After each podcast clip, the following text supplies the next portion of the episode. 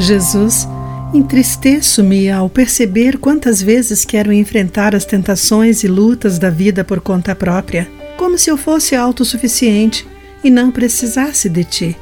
Obrigado por teu infinito amor e paciência. Olá, amigo do Pão Diário, muito bem-vindo à nossa mensagem do dia. Hoje lerei o texto de Mônica LaRose com o título Tentação Útil. Um monge do século XV, Tomás de Kempis, oferece no clássico A Imitação de Cristo, edição Vozes 2015, uma perspectiva sobre a tentação que pode ser surpreendente. Em vez de focar na dor e dificuldade que a tentação pode trazer, ele escreve: As tentações são úteis porque podem nos tornar humildes, purificar-nos e nos ensinar. E explica: a chave para a vitória é a verdadeira humildade e a paciência. Nelas vencemos o inimigo. Humildade e paciência. Como minha caminhada com Cristo seria diferente se eu respondesse assim à tentação? Reajo com vergonha, frustração e tentativas impacientes de me livrar da luta?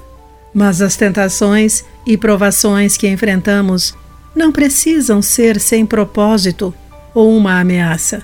Embora ceder à tentação possa nos trazer desgosto e destruição, de acordo com Tiago 1, entre os versículos 13 e 15, quando nos voltamos a Deus com corações humildes buscando sua sabedoria e graça, descobrimos que Ele é generoso e que não nos repreenderá por pedirmos. Pelo poder de Deus em nós, as nossas provações e lutas para resistir ao pecado nos tornam perseverantes, para que sejamos maduros e completos, sem que nada nos falte. Confiando em Jesus, não há razão para temermos.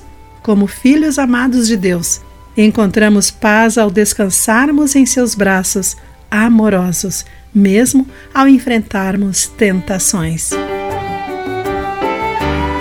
Querido amigo, a atitude de humildade e paciência pode mudar a sua reação à tentação ou provação? De que maneira isso é libertador?